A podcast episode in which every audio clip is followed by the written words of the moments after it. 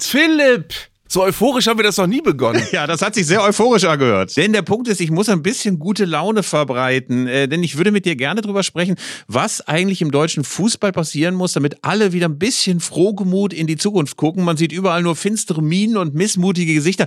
Ey, und wenn das in den nächsten 18 Monaten bis zu dieser Heim-Europameisterschaft weitergeht, dann sind das keine schönen Aussichten. Das ist eine ganz komplexe Frage, Philipp, weil es gibt ja, das Ganze ist zweigelagert. Zum einen, was muss wirklich inhaltlich und intern passieren, damit bessere Veränderung eintritt. Und das Zweite ist, was muss eigentlich nach außen hin passieren, damit Fußball Deutschland sich besser mit dieser verkackten WM äh, arrangieren kann. Offenbar sind da Trennungen von Personen ganz, ganz wichtig. Deswegen ist äh, alles ein bisschen ein, ein Mühe wohlwollender geworden, seit Oliver Bierhoff nicht mehr im Amt ist. Ähm, aber das kann ja nicht die ganze Lösung sein. Das kann nicht die ganze Lösung sein. Und wir reden jetzt über diese Woche voller Personalrochaden. Es war die Woche der langen Messer beim Deutschen Fußballbund und bei der DFL. Und darüber reden wir jetzt. Tonband ab. Also es ist alles vorbereitet. Jetzt geht's los. Zeigle und Köster, der Fußball-Podcast von Elf Freunde. Was sind das für Leute? Was sind das für Leute? Das sind ja junge, hoffnungslose Leute. Ja, leck mich!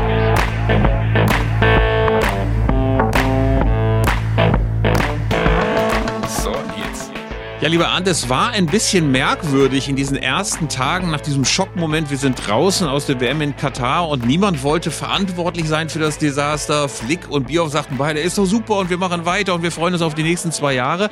Aber dann plötzlich war Oliver Bierhoff weg. Am Montag sagte er plötzlich, ach, ich habe doch keinen Bock mehr, das bringt ja alles nichts mehr. Bitte würdigt die ganzen 18 Jahre meiner Schaffenskraft beim DFB, aber nun ist Schluss. Äh, hat dich das überrascht, dass der zurückgetreten ist? Naja, wir alle kennen nicht die näheren Umstände. Das hat mich ein bisschen erinnert erinnert, wie man äh, aus, aus dem Altertum berichtet, dass man manchmal früher Diplomaten, die man loswerden wollte, schweigend nachts einen Revolver auf den Nachttisch gelegt hat und gesagt hat, so, du weißt, was du zu tun hast. Äh, ganz so drastisch war es bei Oliver Bierhoff sicherlich nicht, aber ich glaube schon, dass er auch eingesehen hat, ähm, dass er ganz, ganz schlecht, äh, ohne Beschädigung jetzt einfach so weitermachen kann.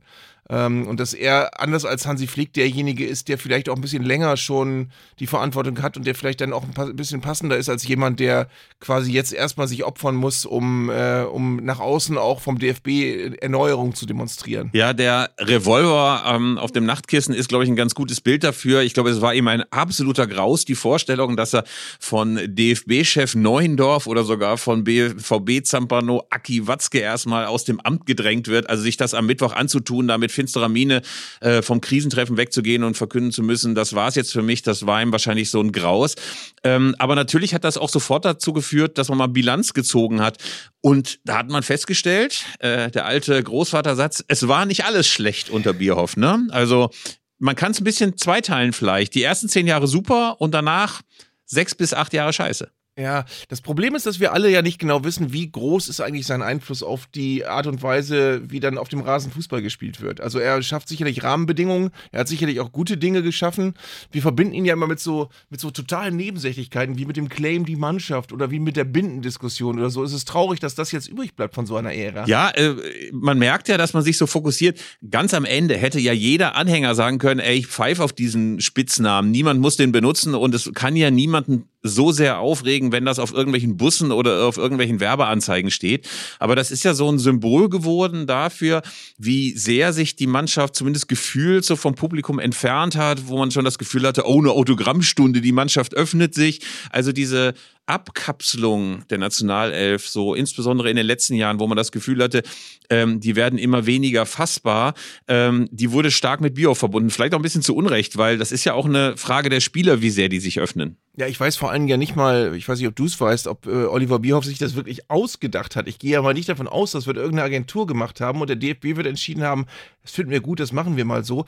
Aber es ist natürlich ähm, der Inbegriff des, des knalligen Marketings, äh, den man da mit der Nationalmannschaft dann verbunden hat. Also man hat sie im Prinzip vermarktet wie ein Shampoo oder eine Versicherung.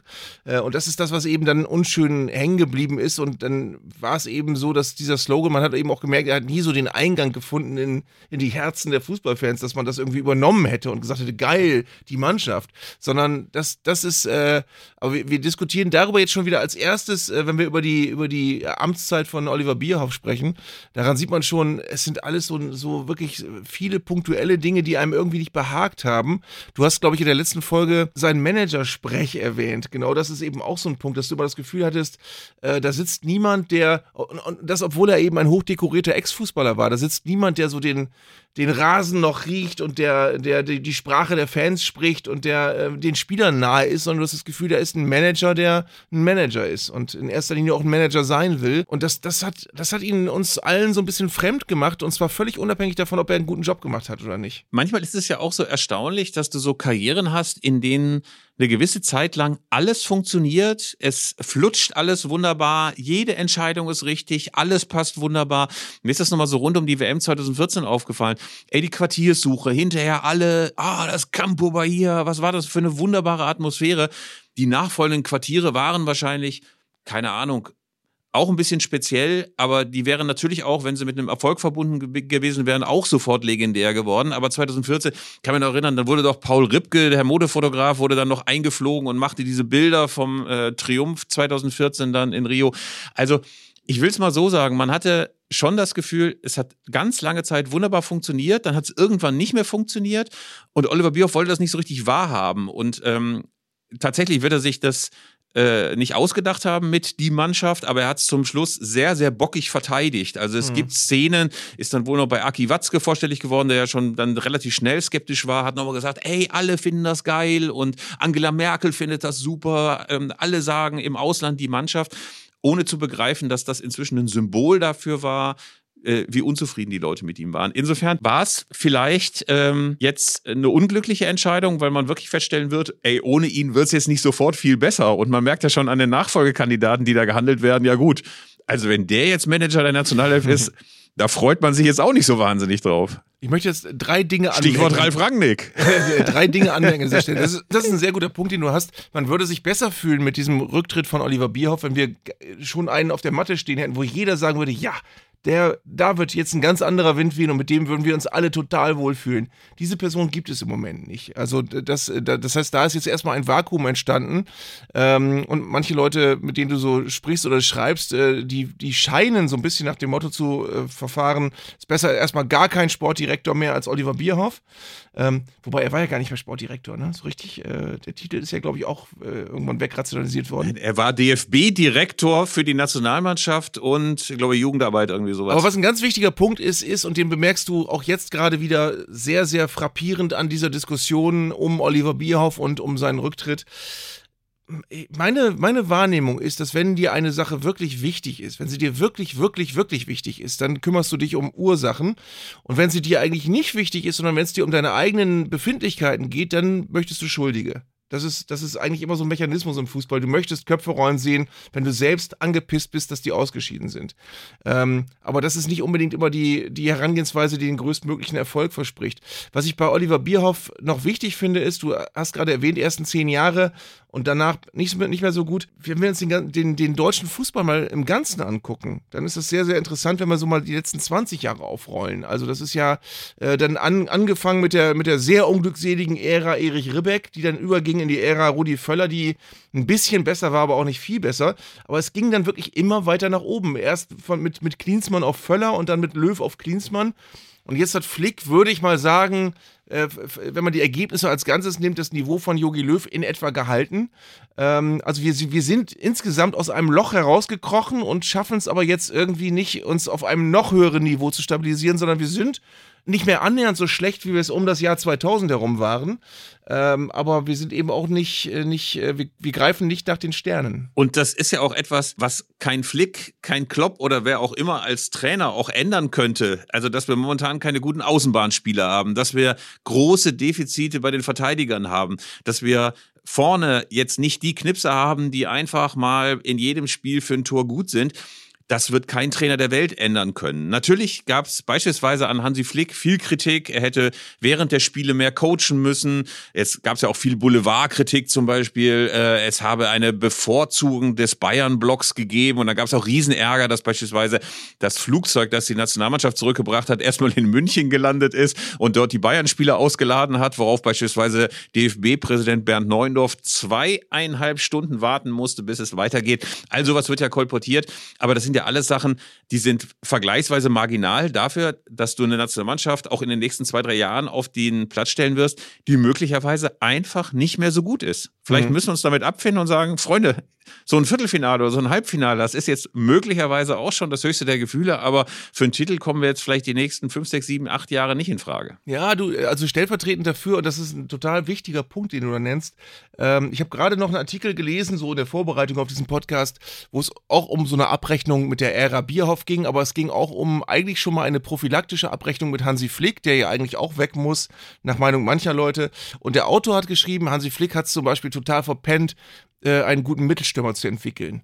Da frage ich mich und dich aber auch, wie soll er das denn machen? Was soll er denn machen, wenn er in der Bundesliga die Mittelstürmer hat, die er hat? Ähm, er hat ja nicht an drei, vier super guten Mittelstürmern vorbeigeguckt, die er einfach nicht aufstellen wollte, sondern da ist sonst niemand. Äh, wir haben mit, mit Simon Terodde einen klassischen Mittelstürmer, wir haben mit äh, Niklas Füllkrug einen, ähm, f- wir haben Nils Petersen, aber viel mehr haben wir doch auch gar nicht. Also Mittelstürmer-Alterprägung. Ja, stell dir mal vor, Jetzt kommst, kommst du wieder mit irgendeinem Bielefelder wahrscheinlich. Nein, ne? nein, nein, aber stell dir mal vor, Hansi Flick hätte heim, heimlich noch einen weiteren Mittelstürmer ausgebildet, von dem niemand was erfahren hätte. Und plötzlich hätte er dann zur WM in Katar, schau mal hier. Es gibt doch dieses Aus eine. Spind geholt dann. Guck, guck. Ja, es gibt doch, ähm, ich weiß nicht, kennst du noch äh, dieses ähm, lustige Taschenbuch, äh, das zur WM 82 rauskam? Donald vor noch ein Tor? Ja, ja, ja, ja. ich liebe es. Weißt du noch? Der Fußball vor 40 Jahren. Da kommt, da gibt's ja die wunderbare Geschichte, dass der junge Franz Dribbelbauer, der junge Franz Dribbelbauer ist dann so ein Typ, der ähm, von Dagobert Duck, um sich die Übertragungsrechte der Fußball irgendwie sowas in die Richtung ging. Ich bekomme es nicht mehr ganz zusammen, aber plötzlich kommt so wie Kai aus der Kiste noch ein junger Wunderstürmer. Sowas hätten wir gebraucht. Wie Franz Dribbelbauer aus, ich glaube, lustiges Taschenbuch 82 oder so. Ja, aber wie, wie gesagt, aber wenn wir uns das mal auf der Zunge zergehen lassen, ne, Hansi Flick vorzuwerfen, er habe keinen Mittelstürmer entwickelt, das ist so absurd. Das ist, äh, daran merkst du aber, wie die Diskussionen gerade laufen. Also ähm, äh, wir müssen sicherlich nachgucken, ähm, woran liegt es denn, also ganzheitlich auch nachgucken, warum, woran liegt es denn, dass wir nicht mehr Mittelstürmer äh, von, von dieser Prägung haben, wie sie andere, andere Nationen durchaus noch haben vorne drin? Warum haben wir kein, nicht, nicht drei oder vier Harry Kanes in der Bundesliga? Ähm, solche Sachen. Aber das liegt nicht an Hansi Flick und das liegt auch nicht an Oliver Bierhoff. Ja, ich sah jetzt eine Aufstellung, ich weiß nicht, ob die bei Sky oder The Zone oder RTL Plus oder Amazon oder irgendwo sah ich eine Aufstellung, da wurde einfach nochmal spekuliert, wie denn eine ähm, neue und renovierte deutsche Nationalmannschaft nach der WM aussehen könnte. Und Ich hoffe, du hast die Aufstellung nicht in Donald vor noch ein Tor gefunden. ja, vorne mit der Nummer 9, Franz Dribbelbauer. Nein, es war tatsächlich so, dass ähm, es eine Aufstellung war und nur ein einziger zusätzlicher Name war da, nämlich Florian Wirz von Leverkusen. Aber sonst war das genau die gleiche vermeintliche Rumpeltruppe, die wir jetzt gesehen haben. Und ich habe bei, ich glaube bei Spiegel Online war es eine ganz interessante Analyse gelesen, ähm, woran es eigentlich lag. Da haben sie ein bisschen aufgedröselt. Äh, manche Sachen sind strukturell, wie du sagst. Äh, ey, wenn wir keine Außenverteidiger oder Schiedenspieler haben oder wie das so schön heißt, da kann Flick dann auch nichts dran machen. Da wurde ein bisschen kritisiert, dass Flick mehr hätte coachen müssen und gerade so das Anlaufen in der Defensive beispielsweise gegen Costa Rica war wohl auch so, dass Flick hätte sehen müssen, dass das nicht funktioniert. Ähm, aber ganz interessant war auch, dass man insgesamt gesehen hat, wir haben einfach strukturelle Schwächen. Wir haben nicht die Spieler, mit denen man jetzt beispielsweise ein dynamisches Spiel aufziehen könnte, wie die Franzosen oder ein Ballbesitzspiel wie die Spanier. Und so ist es dann einfach auch. So ist es, man kann es nicht ändern. Es ist äh, ein, ein, ähm, ein Versäumnis, das du wahrscheinlich in den letzten 10, 15 Jahren in der Nachwuchsarbeit in der deutschen hast. Man ist wahrscheinlich bequem geworden, auch seit 2014 oder seit 2010 oder seit wann auch immer. Aber jetzt dann auf Flick einzuprügeln und zu denken, ey, was hat der denn alles versaut? Das ist, na, nennen wir es mal unterkomplex. Ja, vor allen Dingen ist es eine absurde Annahme, wenn du jetzt gerade Anlaufen nennst, eine absurde Annahme zu denken, Hansi Flick würde einen Spieler noch groß formen. Ich meine, das sind Spieler, die spielen seit neun Jahren in irgendwelchen Profiligen, denen bringt er doch das Anlaufen nicht mehr bei, wenn die das im Verein nicht schon seit neun Jahren machen. Also da ist er einfach auch nicht, das ist auch gar nicht seine Aufgabe. Er kriegt die Spieler und er muss, er muss sie zusammenfügen zu der, zu, zu der Mannschaft, aber er muss äh, eben nicht einzelnen Spielern irgendwas beibringen. Ähm, und wenn die das in, in der Nationalmannschaft nicht können, dann konnten sie es vorher im Verein auch schon nicht. Schön war jetzt ja das Krisentreffen in Gravenbruch. Ich dachte immer, es hätte in Grevenbroich stattgefunden, vielleicht im örtlichen Hotel, äh, aber stattdessen in Gravenbruch, das ist in der Nähe von Frankfurt. Und es gab eines dieser Krisentreffen, das ist ja wie ein gefundenes Fressen für Medien. Ne? Also in fast dunkler Nacht kommen sie zusammen, mhm. man sieht finstere Gesichter, Geheimeingänge in Hotels, durch die dann äh, die Emissäre huschen. Und Hansi Flick, Bernd Neuendorf und äh, Aki Watzke haben zusammengesessen und über die WM und die Konsequenzen gequatscht. Und bevor wir darüber sprechen, ob es eine gute Idee war, mit Flick weiterzumachen oder ob man doch Thomas Tuchel hätte holen sollen, wollen wir uns ganz kurz anhören, was Jan Christian Müller erlebt hat. Der ist Sportreporter bei der Frankfurter Rundschau und war vor Ort beim Krisentreffen Treffen in Gravenbruch.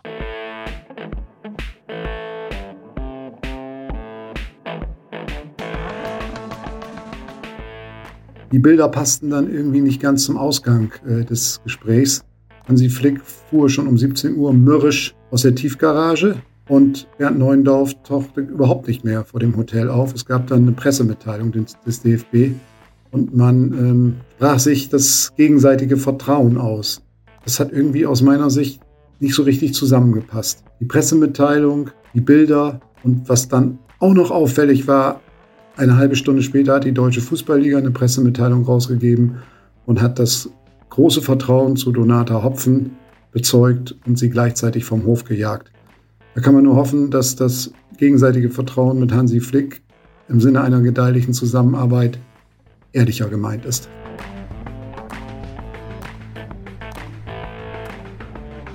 Ja, dieser zwiespältige Eindruck, der kam bei mir auch auf. Also es kamen ja so kurz nach 17 Uhr schon diese Bilder vom finster dreinblickenden Hansi Flick in seinem Auto. Da dachte man ja eigentlich, jetzt hat er den Sack gehauen, jetzt reicht's ihm, äh, jetzt hat er gesagt, wenn Olli Bierhoff geht, dann gehe ich auch. Ähm, warst du überrascht, dass du weitergemacht hast mit ihm? Ja, nee, ich finde auch, dass wir alle nach der WM nicht das Gefühl hatten, dass Hansi Flick das ganz große Problem ist. Also dafür ist er einfach erstens zu kurz da und hat ja eigentlich zu gute Ergebnisse geliefert auch. Also wenn man sich das mal anguckt, ich habe vorhin mal geguckt, er hat glaube ich von 19 19 Spielen 11 gewonnen, 6 unentschieden, 2 verloren oder so. Ähm, das war ja keine desaströse Bilanz, wo du das Gefühl hast, ganz viel passt nicht. Also ich habe das Gefühl, es wird auch ganz viel konstruiert im Moment. Die Sportbild hat gestern gemutmaßt, es könnte sein äh, Festhalten am Bayern-Block sein und zu viele Bayern-Spieler, wo ich dann aber denke, ja gut, aber die sind nun mal auch recht gut, die Bayern. Und die spielen äh, auf höchstem Niveau und kommen recht weit in der Champions League jedes Jahr. Das ist naheliegend, dass man da den einen oder anderen Spieler nominiert und dann auch aufstellt.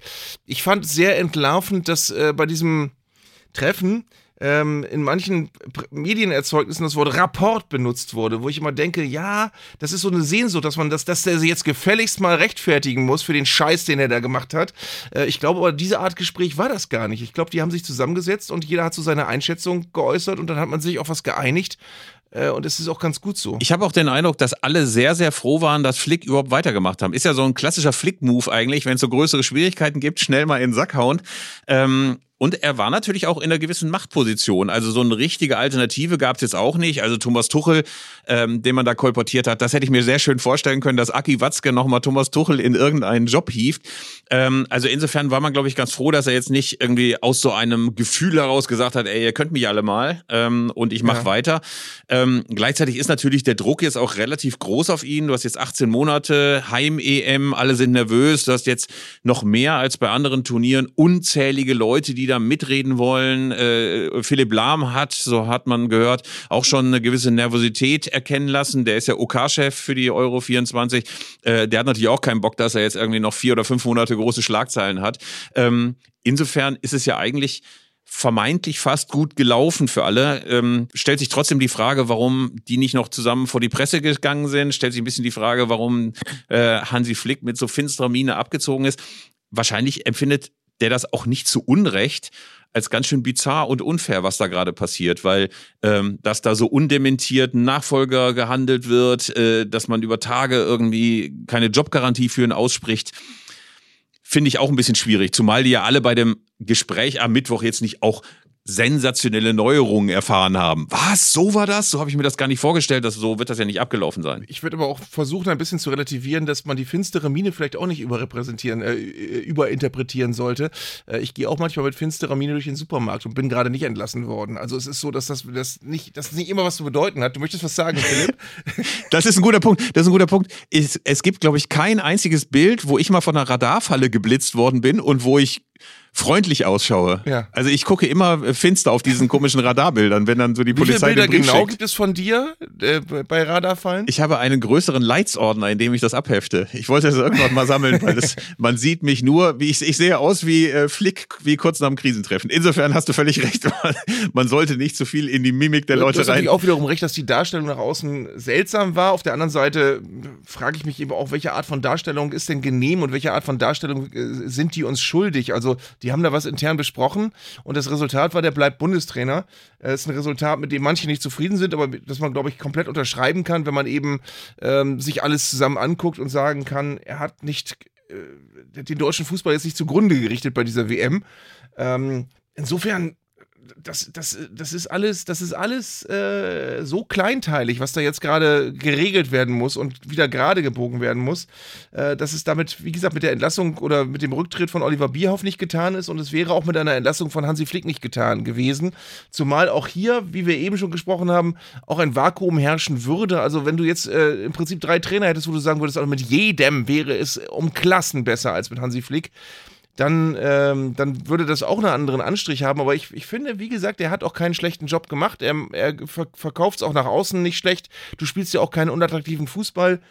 Und ähm, nicht nur Thomas Tuchel ist so ein Name, wo man, wo man nicht auf Anhieb jetzt anspringt, sondern auch was mich immer wieder erstaunt ist, wie oft der Name Jürgen Klopp genannt wird, weil ich äh, nach, nach all dem, was ich, was ich so einschätzen kann, äh, halte ich es für den für überhaupt nicht spannend, den DFB zu übernehmen und auf, auf ein großes Turnier vorzubereiten. Äh, ich ich habe ihn ja vor kurzem in Liverpool besucht, also ich glaube, der ist da sehr, sehr gut aufgehoben und ich glaube, der hätte auch nicht in Liverpool verlängert, wenn er insgeheim damit liebäugeln würde, äh, total gerne den DFB zu übernehmen und sich auf diesen Posten zu setzen, was überhaupt auch nicht die Art und Weise ist, wie der mit Spielern arbeitet. Weil der Ja, ja. redet wirklich mit denen übers Anlaufen und nicht, der will nicht irgendwelche Mannschaften verwalten äh, von, von, von Spielern, die ihm andere Trainer zuführen. Ja, ich glaube, das ist so eine kollektive Fantasie. Da wäre so, glaube ich, der, der deutsche Fan-Volkskörper so ganz bei sich, wenn Jürgen Klopp noch Bundestrainer würde, so und dann, äh, ähm, ich glaube, der ist halt einfach der beliebteste deutsche Trainer ist so natürlich auch so leutselig, so charismatisch, dass alle denken, dann würden die Pressekonferenzen entweder lustig und spannend. Äh, also Ja. wahrscheinlich ist das eine Fantasie, die man äh, als Bundestrainer, mit der man jedes Mal konfrontiert wird. Aber du hast auch recht, so was die Präsentation der Pressekonferenz angeht. Was sollen sie machen? Sollten sie hinterher in Gravenbruch in so einen Presseraum kommen, Polonaise und sagen, ey, ist alles so super und sich noch umarmen? Da hast du schon völlig recht. Äh, lustig war übrigens, dass es dann noch diese zweite Personalie gab, dass nämlich die DFL-Chefin Donata Hopfen einfach weg war. Nach einem Jahr und ich kann mich noch erinnern, wie die vor einem Jahr eingeführt wurde. Endlich eine Frau an der Spitze eines solchen Unternehmens. Der deutsche Fußball wird weiblicher. Und jetzt wurde die so knallhart und eiskalt abgesägt äh, von der DFL. Das hat mich schon wirklich erstaunt. Ähm, hattest du den Eindruck, dass sie eine wirkliche Chance hatte? Also, dass sie durchgestartet ist und alle gesagt haben, jetzt probieren wir es mal mit ihr. Toll, dass die da ist. Ich hatte so ein bisschen das Gefühl, ihr schlägt von Beginn an wahnsinnig viel Skepsis entgegen. Also ich finde, sie hat natürlich zum einen eine sehr schwere Aufgabe gehabt, nach Christian Seifert zu kommen, äh, der ein wahnsinnig starker DFL-Präsident war und ein, eine wahnsinnig starke Führungspersönlichkeit, auch nach außen, mit, mit all dem Charisma, mit all dem, der, der, der Redegewandtheit, die er hat und mit all der Stärke, die er verkörpert hat. Da hätte es erstmal jeder schwer gehabt. Und bei Donata Hopfen, ich kann über Donata Hopfen auch nach einem Jahr gar nicht viel sagen. Ich, hab, ich weiß nicht, wie es dir geht. Ich habe jedes Mal, wenn ich Donata Hopfen im Fernsehen gesehen habe, habe ich immer gedacht, ach ja, Donata Hopfen. Das war so, die hat irgendwie so nichts hinterlassen in diesem einen Jahr, gefühlt. Ähm, und, und das eben vielleicht auch als Resultat dessen, dass man eben Christian Seifert sehr wohl oft wahrgenommen hat, auch mit sehr starken Äußerungen, egal ob man ihnen immer zugestimmt hat oder nicht, aber er war jemand ein sehr meinungsstarker und sehr ausdrucksstarker äh, Typ, der, der, der auch sehr äh, auf eine, auf eine positive Weise sehr laut war. Also er war überhaupt kein, keiner, der das, das deutliche Wort gemieden hätte. Ähm, da hatte sie wirklich wahrscheinlich keine Chance, das Ganze einfach nahtlos fortzuführen. Also ich glaube, sie hatte aus verschiedenen Gründen keine wirkliche Chance. Erstens, weil sie Nachfolger eines so starken äh, Geschäftsführers war, der einerseits natürlich von allen geliebt wurde, weil er unendlich viel Geld dieser Liga gebracht hat. Also diese TV-Verträge, die der verhandelt waren, hat, äh, waren ja exorbitant und oft über dem, was der Markt eigentlich so hergab. Ähm, dann glaube ich aber auch, dass sich die DFL oder dass alle Leute sich irgendwie auch mal rächen wollten. Also es gab ja immer diese legendären Neujahrsansprachen von Christian Seifert, wo dann die komplette Liga in Frankfurt zusammenstand äh, und vorne stand Seifert und hat ihnen die Leviten gelesen und gesagt, ey, wie doof sie alle sind und wie unmodern und wie unflexibel sie alle sind. Und irgendwie hatte ich das Gefühl, keiner von diesen ganzen DFL-Leuten will wieder jemanden so stark werden lassen wie den Seifert. Äh, und dass sie dann noch so ein paar Fehler gemacht hat, also dieses äh, unsägliche Interview, in der sie dann irgendwie noch verkündet hat, ja, Saudi-Arabien würde ich jetzt nicht ausschließen, dass wir da mal den Supercup abhalten oder dieses äh, Interview, ja, man könnte ja auch mal mit einer Drohne jemanden interviewen, kurz vorm ähm, Elfmeterschießen. Das war natürlich alles so ein bisschen bisschen unglücklich, aber gleichzeitig äh, rechtfertigt das noch nicht, dass man sie nach einem Jahr wieder rausschmeißt. Also wahrscheinlich war es eine Verkettung unglücklichster Umstände, Fehlleistungen und ein ganz kleines bisschen auch so dieser dieser Männerbund, der sagt, ah, die Frau, die kann das auch nicht, da muss jetzt jemand anders hin. Aber weißt du denn eigentlich äh, mehr über das, was so spekuliert wird, wie das Ganze vonstatten gegangen ist? Weil ich habe nur irgendwann gehört, so jetzt wird, wird, sie wahrscheinlich nicht mehr, nicht mehr lange im Amt sein und dann hieß es, jetzt ist sie nicht mehr im Amt. Ähm, das heißt, formell ist sie es ja wahrscheinlich noch. Aber weißt du, was wird denn geredet so? ja, kommen wir mal zum Tratsch. Also, es gibt ja eine Theorie, die ich jetzt mal kurz ausbreiten möchte. Also, es wird ja auch jetzt äh, immer geredet von Aki Watzke als dem neuen starken Mann, als ob äh, der wie Kai aus der Kiste gekommen ist und gesagt hat, hey, jetzt bin ich plötzlich einer, der richtig viel Einfluss hat. Diese ganze Sache ist ja schon Anfang des Jahres gelaufen. Äh, da hat sich Bernd Neuendorf, der DFB-Präsident oder der kommende DFB-Präsident, gerade darum bemüht, dieser Präsident zu werden. Ähm, und gleichzeitig hat sich Aki Watzke überlegt, ach, ich würde doch mal ganz gerne irgendwie mächtigster Mann im deutschen Fußball. Ähm, und dann haben die beiden so eine Art Nicht-Angriffspakt geschlossen. Die haben gesagt, pass mal auf, äh, Neuendorf, Neuendorf, du machst einen DFB und reformierst den und hast deine Ruhe. Und auf der anderen Seite ist Aki Watzke, der mal so den deutschen Ligafußball dort steuert, wo es wichtig ist, international, in den Gremien und so weiter. Und da war, glaube ich, einfach gar kein Platz für Donata Hopfen. Die hat natürlich versucht, durch Digitalisierung, durch äh, neue Ansätze, vielleicht einen Investor für die Liga, so ein bisschen was Neues hinzubekommen. Aber die Leute haben dann sofort gemerkt, das funktioniert nicht so richtig. Dann kamen kleinliche Geschichten dazu, ey, warum pendelt die immer zwischen Frankfurt und Berlin hin und her, bloß weil die in Berlin ihre Familie hat und äh, warum ähm, spricht sie nicht die Sprache des Fußballs, warum ist sie kein Insider? Ich meine, das hat man alles vorher gewusst. Man hat gewusst, die hat eine Familie in Berlin, die sie vielleicht hin und wieder sehen will. Die haben gewusst, das ist jetzt keine Insiderin, die irgendwie 30 Jahre beim VfL Bochum Vizepräsidentin war. Also will sagen, es war, glaube ich, ein ein, eine Mixtur aus Missverständnissen und Voraussetzungen, unter denen du gar nicht erfolgreich sein konntest. Ja. Und insgesamt muss man aber mal gucken, wie sehr eigentlich immer ähm, die, die, Wahrnehmung einzelner Personen, sei es Oliver Bierhoff, sei es Donata Hopf sei es Hansi Flick, zusammenhängt mit der mit der Gesamtqualität des deutschen Fußballs zu der Zeit. Das wird ja immer eng in einem Zusammenhang gebracht. Du weißt aber nicht, was zuerst da war, die, die, die Henne oder das Ei. Ähm, du weißt nicht, ist der Fußball schlecht, weil die, weil, weil die äh, Entscheidungsträger schlecht arbeiten oder ist es umgekehrt? Werden die schlecht wahrgenommen, weil wir einfach keine besseren Fußballer haben aktuell? Ähm, das, das, da greift so viel ineinander, dass es ganz schwer ist, das alles losgelöst voneinander zu betrachten. Ja, und ich glaube, diese Personifizierung bringt auch mit sich, dass man gar nicht mehr auf strukturelle Probleme guckt, dass man gar nicht mehr schaut, äh, was musste jetzt eigentlich verändert werden, damit sich dieser ganze Quatsch nicht wiederholt. Äh, zu dem Thema DFL und was jetzt eigentlich passieren müsste, damit in Zukunft nicht es einen zweiten, dritten, vierten Fall Donata Hopfen gibt, hat sich Andi Rettich, früherer DFL-Geschäftsführer und äh, Sportfunktionär, auch mal Gedanken gemacht und er hat nochmal einen ganz eigenen Ansatz.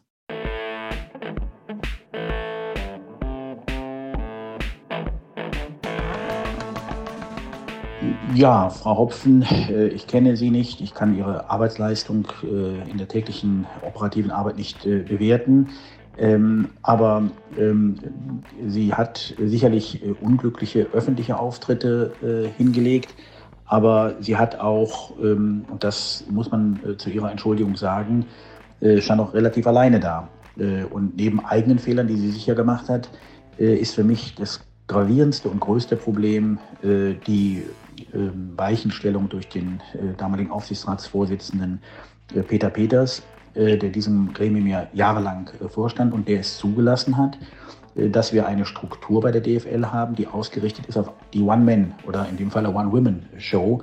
Das war bei Seifert so. Nach meinem Ausscheiden 2015 hat man nicht mehr den zweiten Geschäftsführer gewünscht oder gewollt.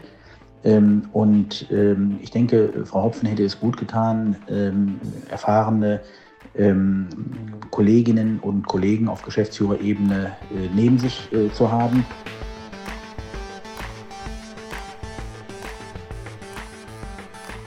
Also es müssten noch weitere Geschäftsführer her, um den jeweiligen Vorsitzenden der Geschäftsführung zu entlasten. Kein ganz uninteressanter Gedanke, mal die Aufgaben auf diverse Schultern zu verteilen. Ähm, Nochmal ganz kurz zu Aki Watzke. Was ich mich gefragt habe, wo bleiben eigentlich die Bayern? Arndt. Äh, hat Oliver Kahn keine Lust mehr, äh, quasi den Doyen des deutschen Fußballs zu spielen? Früher war das ja immer so, kaum hat einer aus Dortmund irgendwas gesagt, kam sofort Karl Rummenigge oder Uli Hoeneß hat gesagt, totaler Quatsch, wir behaupten das Gegenteil, äh, bloß um zu zeigen, wer so ein bisschen äh, im deutschen Fußball das Sagen hat. Und jetzt zieht Aki Watzke, der Selfmade-Millionär aus dem Sauerland, unbeirrt seine Kreise im deutschen Fußball. Ich musste ein bisschen sch äh, schlucken beim Studium der Sportbild von gestern, wo drin steht, ich, ich muss mal kurz gucken, da steht drin, äh, wie, wie es jetzt weitergeht und wer wo das Sagen hat. Und da steht drin, Aki Watzke lässt sich von Karl-Heinz Rummenigge beraten im Hintergrund. Und ich dann dachte, oh, das würde ich ja gerne mal Aki Watzke von Angesicht zu Angesicht fragen. Sag mal, stimmt das, dass Rummenigge dich berät? Da wäre ich, wär ich gespannt auf die Antwort. Also, ähm, aber äh, grundsätzlich ist es so, dass man schon ein bisschen erstaunt ist, dass man Aki Watzke jetzt so prominent wahrnimmt, der, der ja bislang immer schon beteiligt war, aber nie so, nie so äh, weit vorne ähm, äh, an, der, an der Front sozusagen wahrgenommen worden ist. Wie interpretierst du das? Hat einfach jetzt gesehen, die Zeit ist reif. Äh, der FC Bayern ist so ein bisschen mit sich selber beschäftigt. Oli Kahn hat, glaube ich, ganz schön viel zu tun, angesichts auch eines relativ schwachen Vereinspräsidenten Herbert Heiner, so alle Fäden da beisammen zu halten. Man muss ja auch gucken, dass äh, so diese Höhnes-Rummenige gemeinsame Demission so ein bisschen ja strukturelle Neuordnung notwendig gemacht hat. Und dann hat er sich gedacht, okay, wenn die Bayern jetzt nicht offensiv danach greifen, jetzt die Macht im deutschen Fußball ranzukommen, warum sollte ich das nicht sein? Und äh, gut war eben auch, dass dann mit Bernd Neuendorf ein Präsident kam, der, glaube ich, nicht die riesigen Gestaltungsambitionen hat. Äh, wie wird das jetzt mit der Super League? Ähm, wie wird das jetzt mit dem deutschen Ligasystem? Sollte die Liga wieder näher ranrücken an den DFB? Diese ganzen Themen, die noch unter Grindel und unter äh, Keller, Gott hab's ja alle selig, äh, diskutiert wurden, das ist so nicht mehr. Und ich glaube, da ist dann Aki Watzke, der ohnehin immer gerne vernetzt war und mit der Politik rumgedengelt hat und so weiter, genau der, der dann sagt, jetzt greife ich mal nach der Macht und es gab auch niemanden, der ihn daran gehindert hat. Vielleicht können wir auch nochmal drüber reden, äh, tatsächlich, weil wir ja schon die ganze Zeit mit Namen jonglieren. Wir haben also jetzt wir, wir, wir sparen mal den Posten des Bundestrainers aus. Wir haben also jetzt äh, Oliver Bierhoffs Nachfolger zu bestimmen und wir haben die Nachfolgerin, den Nachfolger von Donata Hopfen zu bestimmen. Wir haben jetzt Namen gehört, die äh, im Hintergrund werkeln. Äh, was können wir uns denn realistisch vorstellen? Also was, was, wie sind diese Posten realistisch neu zu besetzen? Ähm, wir, haben, wir haben gehört, Freddy Bobic wurde ins Gespräch gebracht. Wir haben gehört, dass Thomas Hitzelsberger von manchen Menschen genannt wird. Matthias Sammer, der aber wohl schon abgewunken haben soll, gesagt haben soll, ich mache das, wenn dann nur als Berater, auch im Hintergrund. DFB-Präsident ist, glaube ich, noch gar kein Name, der irgendwie gehandelt wird. Wie ist da dein Stand insgesamt oder wie ist dein Gefühl vielmehr? Also ich glaube, dass es Freddy Bobic wird. Hat er eine lange Pressekonferenz gegeben oder ein Pressestatement bei Hertha BSC und da hat er auf so Bobic-artige Weise herumgeeiert, dass man sofort wusste, der redet mit denen, der verhandelt mit denen. Äh, wenn Freddy, Freddy Bobic sagen würde, ey, Hertha, das ist meine Heimat und ich bleibe jetzt die nächsten fünf, sechs Jahre da, würde der niemals, niemals so reden. Also er hat fünf, sechs, sieben Sätze gesagt, die wirklich hart an einer kompletten Nullaussage waren. Äh, er hat sogar hätte, hätte Fahrradkette und so weiter gesagt. Also es war eigentlich ein, ein, ein, ein bizarrer Beitrag, aber klar ist eben, der redet mit denen.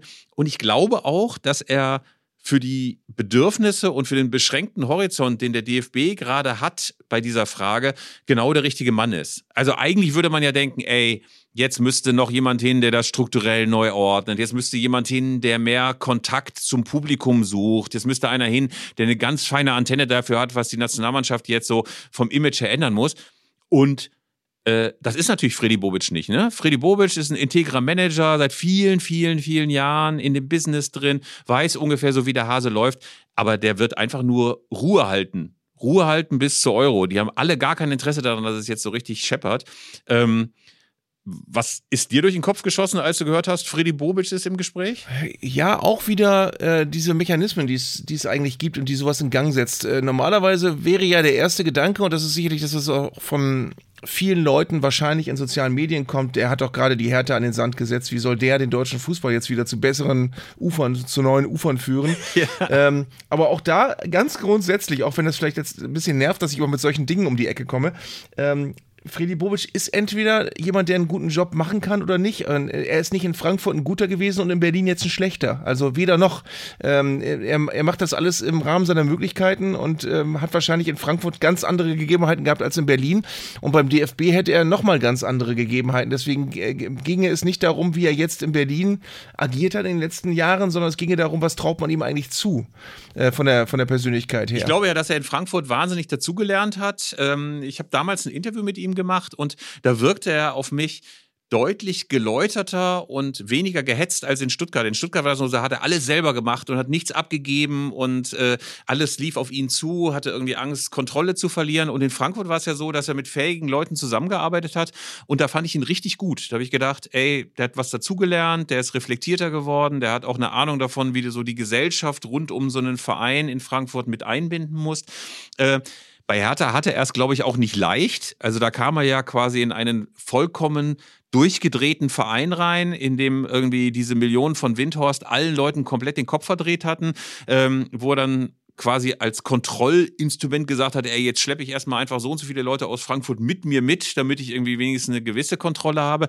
Und natürlich ist der DFB wieder was völlig anderes. Ne? Du hast jetzt totalen Fokus der gesamten Gesellschaft auf diese Mannschaft, auf den DFB das ist natürlich auch reizvoll. Also ich könnte, ehrlich gesagt, ich habe auch völliges Verständnis dafür, dass wenn du irgendwie so, ein, so einen Job angeboten bekämst, dass du dann auch sagst, das mache ich jetzt mal, habe ich Bock drauf. Ne? Mhm. Weil es natürlich auch so ein, ein hohes Staatsamt ist, ne? Von seiner Arbeitsweise äh, wissen wir beide nicht so viel, aber ich glaube, wir sind uns beide einig, er wäre jetzt empfunden auch wieder mehr der, der, der Fußballer als Oliver Bierhoff, obwohl beide Fußballer waren, aber Oliver Bierhoff war immer mehr der, der etwas äh, technokratischere Typ, der etwas, äh, etwas nüchternere Typ und Freddy Bobic ist, glaube ich, so ein bisschen doch mehr der Grasfressen-Typ.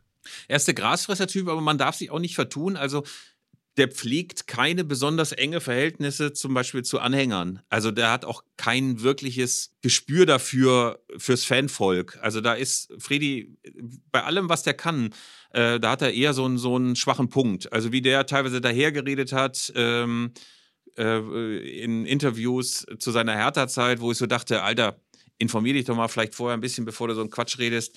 Ähm, da habe ich wirklich das, Gefühl gehabt, das ist jetzt nicht seine Kernkompetenz. Ähm, gleichwohl ist er jemand, glaube ich, der Prozesse gut strukturieren kann. Er ist jemand, der das gut, glaube ich, hinkriegen würde, schnell einen Draht zu der Mannschaft zu kriegen. Ich weiß gar nicht, wie sein Verhältnis zu Hansi Flick ist, ob die sich eher reserviert begegnen oder ob die dann so rumkumpeln, wie das alte Spieler im Doppelpass oft machen. Also ähm, kann alles gut funktionieren, kann aber auch so sein, dass Flick denkt, ey, jetzt ist meine Wohlfühloase äh, im Bierhoff-Tempel weg und jetzt kommt so einer wie Bobic mir vor die Tür gesetzt, äh, bin ich jetzt auch nicht so begeistert von. Ich habe irgendwo äh, unter all den Spekulationen auch äh, fast äh, zwangsläufig wieder den Namen Stefan Effenberg gehört, wo man ja. auch immer erstmal erstmal einen Schauer bekommt und, und dann auch schmunzelt und sagt, ja, Stefan Effenberg ist wieder in der Verlosung. Ähm, das wäre eine sehr putzige Lösung. Ey, es wurden ja alle, alle, alle gehandelt, die beim Doppelpass im Kempinski sitzen. Lothar Matthäus wurde zwischendurch, ne? Ein guter Freund und Vertrauter von Hansi Flick hieß es. Ey, dann kannst du irgendwann auch nochmal Thomas Strunz oder, oder Jörg von Torra mit reinholen in die Verlosung oder Thomas Helmer oder, oder Florian König oder wen auch immer. Also, ähm, ich glaube, das sind dann einfach lustige Boulevardspielchen, dass dann wirklich jeder, jeder, jeder genannt wird, der nicht bei drei irgendwie im roten Sessel sitzt. Ähm, aber wahrscheinlich läuft es jetzt, wenn Bobic jetzt nicht doch sagt, irgendwie die Hertha, was ich nicht annehme, äh, schon auf ihn hinaus. Ähm, es gibt noch einen ganz anderen Aspekt, den ich gerade spannend finde. Und zwar äh, stammt der aber nicht von mir, sondern ich habe gerade den Podcast der geschätzten Kollegen Michael Born und Ewald Lieden gehört, äh, wo Ewald Lieden sinngemäß gesagt hat, dass es ihn als Trainer auch befremdet, dass wir immer so tun, als seien eigentlich nur die großen Turniere das wirklich Wichtige und alles dazwischen ist so störendes äh, Beiwerk, was man eigentlich nur benutzt, um eine Mannschaft wieder fürs nächste Turnier zu formen.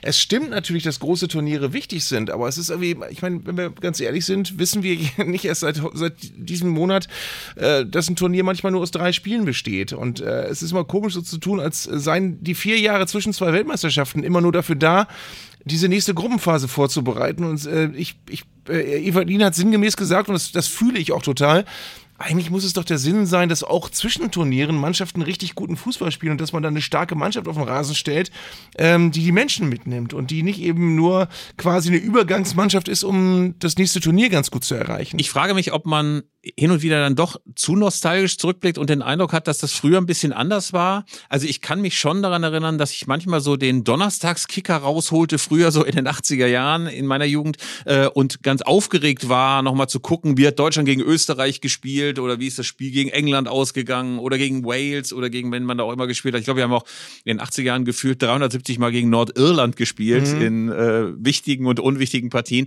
Ähm, das wäre natürlich zu wünschen, dass man diese Spiele anders inszeniert. Also bisher denkt man immer nur, oh, ist ja egal, ob es Nations League ist oder egal, ob es Euro-Qualifikation ist. Irgendwie ist es so ein, so ein, ähm, ist es wirklich nur Beiwerk so. Entweder Pflichtaufgabe oder langweilig oder ähnliches. Aber was müsste denn da passieren, damit man das richtig gut findet? Wahrscheinlich müsste die komplette Einstellung anders sein, ne? Ich glaube, was sich was sich schon geändert hat, ist sind insgesamt einfach weniger Spiele und damit waren die Länderspiele möglicherweise früher auch weniger lästig, als sie es heute sind.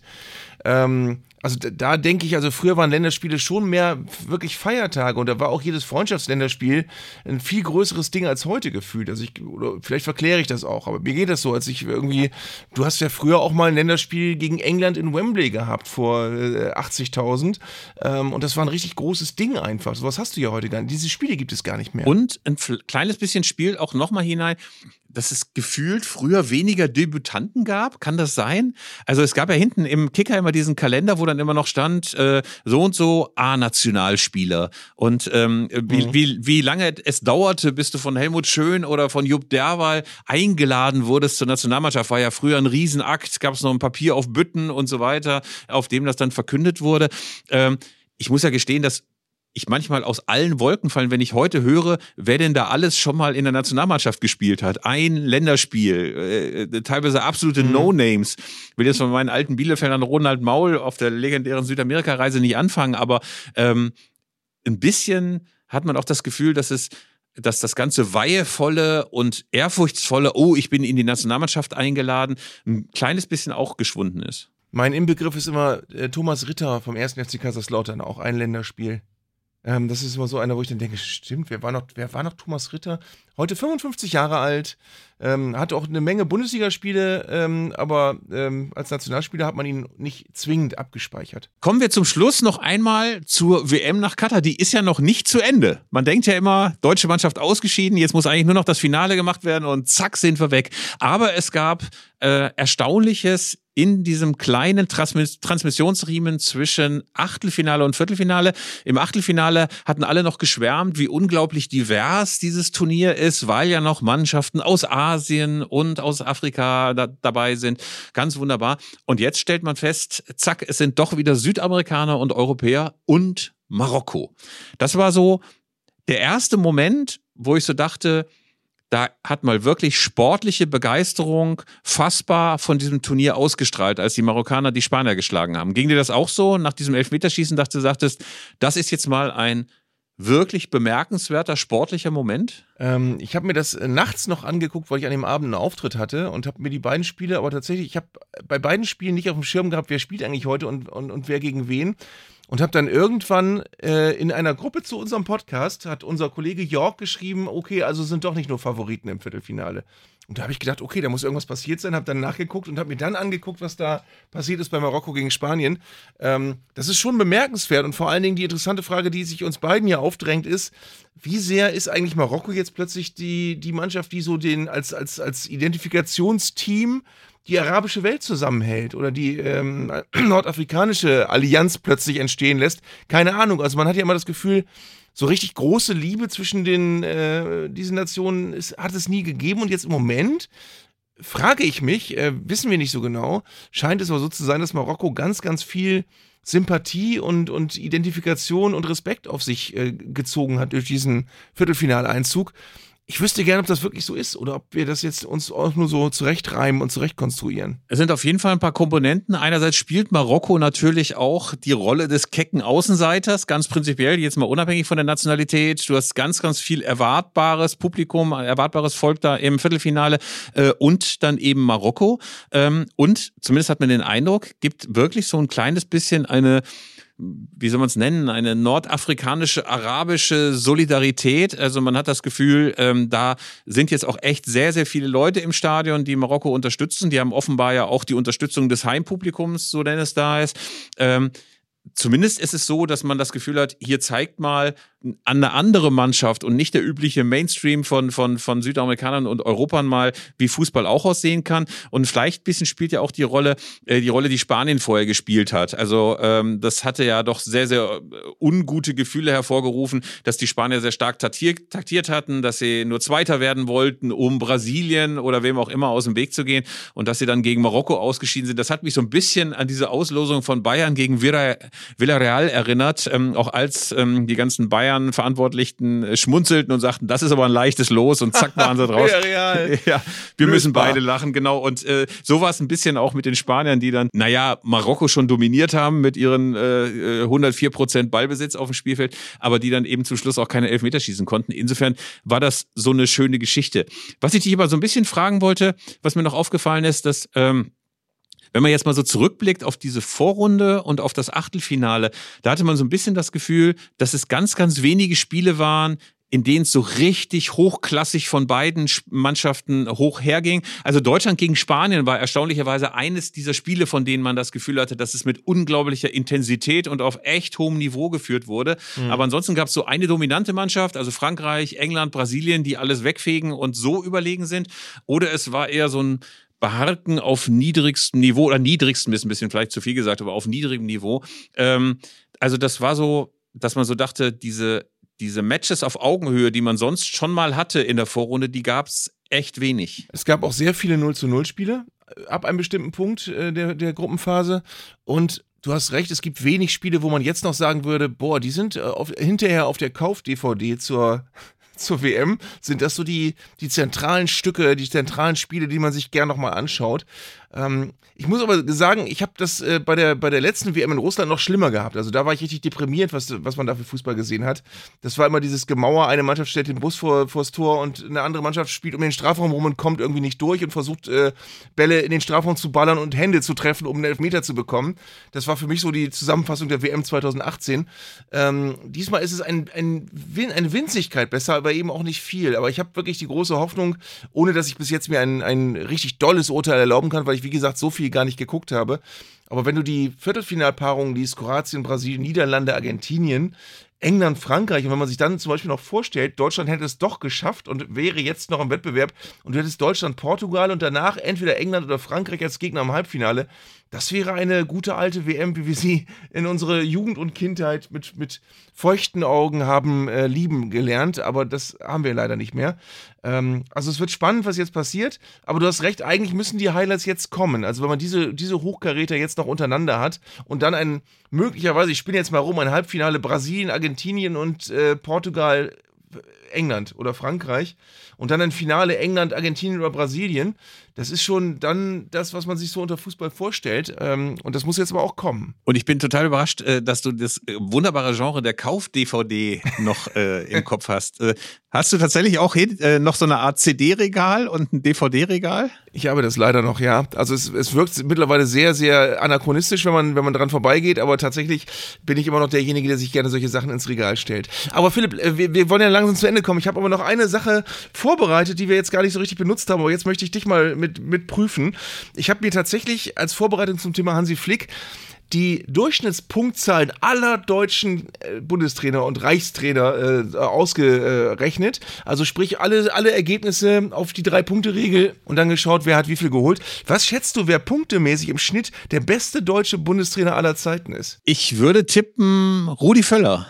Nein, Rudi Völler war doch in der ganzen ich hätte so Zeit, gedacht, wo er ganz viele, ganz viele. Na, aber wir sind, wir sind, wir sind, wir sind Vize-Weltmeister geworden und haben 8 zu 0 gegen Saudi-Arabien gewonnen. Rudi Haudi Saudi war die Bildschlagzeile. und ich kann mir so vorstellen, der war ja nur kurz Bundestrainer und der wird doch in der Qualifikation auch alles abgeräumt haben. Und dann muss es doch so gewesen sein, dass während der WM er alles gewonnen hat. Also der muss doch einen guten Punkteschnitt Rudi haben. Der Völler, kann jetzt nicht auf Platz. Rudi Völler war von allen Bundestrainern der zweitschlechteste im Punkteschnitt. Aber wer Nur war der Erich schlechteste? Ribbeck hat das alles weit. Erich Ribbeck. Erich Ribbeck hat das alles weit unterboten. Und Völler hat aber interessanterweise denselben Punkteschnitt wie Franz Beckenbauer, mit dem er gemeinsam der zweitschlechteste ist. Und der hat ja nichts gerissen für Deutschland. Der hat ja gar nichts gerissen für Deutschland, Franz Nein, Beckenbauer. und auch Sepp Herberger, Sepp Herberger hat nur einen, einen marginal besseren Punkteschnitt. Ähm, den besten Punkteschnitt aller deutschen Bundestrainer hat Berti Vogts. Berti Vogts. Der im Schnitt 2,18 Punkte pro Spiel geholt hat. Und äh, dicht gefolgt von Jupp Derwal. Das ist alles sehr, sehr seltsam. Ja, vor allen Dingen Berti Vogts, der ja mit einer Mannschaft gespielt hat, die auf Jahre hinaus unschlagbar war. Das überrascht mich jetzt nicht, aber Jupp Derwal überrascht mich wirklich. Der war ja nie geliebt, war als Nachfolger von Helmut Schön ja auch immer so, dass man dachte, ähm, ja, der taugt da nicht so richtig und uncharismatisch, aber der ist tatsächlich der mit dem besten Punkteschnitt. Und dann landen äh, Flick und Löw und Klinsmann alle so im Mittelfeld quasi. Äh, im, Im oberen Mittelfeld. Also hinter, hinter Vogts kommt Derwal, dann kommt schon Jogi Löw und dann kommt schon Hansi Flick. Also. Ach nee, Helmut Schön ist doch dazwischen. Das hätte mich jetzt auch überrascht, weil Helmut Schön ja, wann hat der übernommen? 1964. 1964, genau. Und dann hat er ja auch, glaube ich, mehrere sehr, sehr erfolgreiche Weltmeisterschaften gespielt. Äh, 78 ist er, glaube ich, noch dabei gewesen. Aber gut, äh, überrascht mich jetzt nicht so wenig. Aber tatsächlich, Berti Vogts, Jupp Derwal, sehr erstaunlich, sehr erstaunlich. Mhm. Ähm, dann hoffen wir mal also, dass diese wunderbare Statistik noch ein kleines bisschen das Bild, das öffentliche Bild von Hansi Flick äh, ein bisschen beeinflusst und wir feststellen, so schlecht ist es mit ihm gar nicht gelaufen, auch wenn er noch nicht so lange dabei ist, muss man auch ehrlicherweise sagen. Ich finde, diese langjährigen Bundestrainer haben dann eben auch deutlich mehr Tiefen oder mal so eine Phase von Freundschaftsspielen gegen Albanien oder Wales, wo man es mal so abschenkt. Aber ähm, wir freuen uns natürlich jetzt aufs äh, Viertelfinale. Ganz kurz noch, Deine Favoriten, was glaubst du ganz am Ende, wer bestreitet das Finale? Auf wen würdest du dich am meisten freuen und wen traust du es am ehesten zu? Teams to watch. Die Highlights des kommenden Spieltags. Also Brasilien zu sagen ist langweilig, aber Brasilien wird Kroatien schlagen. Ich glaube, die Niederlande werden auch gegen Argentinien gewinnen. Von denen halte ich sehr, sehr viel. Ich freue mich eigentlich immer auf jedes Spiel von England, vermute aber, dass Frankreich stärker ist und dann wird Portugal wahrscheinlich gegen Marokko gewinnen.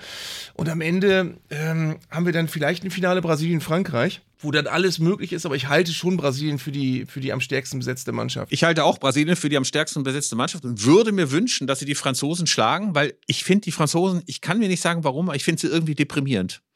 Äh, erstens, weil sie schon mal Weltmeister sind und ich es ihnen nicht gönne, dass sie das dann nochmal werden, weil es ein bisschen langweilig ist. Und irgendwie, irgendwie ähm, werde ich mit der Mannschaft nicht so warm, wie ich es mit Brasilien oder auch mit England werde. Die Brasilianer müssen diese nervige Tanzerei los äh, äh, hat Roy Keane ja schon gesagt, dass er das total respektlos fände, dass sie nach jedem Tor dann irgendwie tanzen und das sei äh, doch irgendwie ein äh, Schlag ins Gesicht der gegnerischen Mannschaft. Also das müssen sie möglicherweise dann noch abstellen. Ansonsten gönne ich ihnen ebenfalls den Titel. Wir sind nächsten Donnerstag wieder da. Ähm, dann sind schon weitere Entscheidungen gefallen. Wir hoffen, es hat euch Spaß gemacht ähm, und wir freuen uns auf nächstes Mal. Und wer uns jetzt verpasst, kann uns natürlich immer hören und uns natürlich auch eine Nachricht hinterlassen unter podcast.elfreunde.de kann man meckern oder Anregungen hinterlassen, neue Themen vorschlagen und ähnliches. Und wer auch das verpasst hat, der kann uns sicherlich nach der WM nochmal hören. Dann gibt es uns ganz, ganz sicher als Kauf-DVD. Bis dahin, macht's gut. Du Philipp, Arndt? mir ist gerade aufgefallen, ich habe heute gar nicht das Wort reüssieren benutzt und ich bin mir nicht sicher, ob du es war nicht alles schlecht gesagt hast. Das muss natürlich rein. Ich habe ein einziges Mal gesagt, es war nicht alles schlecht. Dafür habe ich nicht das Wort aseptisch benutzt, das ich in der letzten Folge ungefähr 17 Mal benutzt habe. Und das ist immer noch besser als das Wort tatsächlich, das ich in der allerersten Folge, glaube ich, 132 Mal benutzt habe. Also. Na, dann hast du ja doch quasi reüssiert heute. Sehr, sehr gut. Und in der letzten Folge war auch nicht alles schlecht. Bis dahin. Tschüss. Tschüss.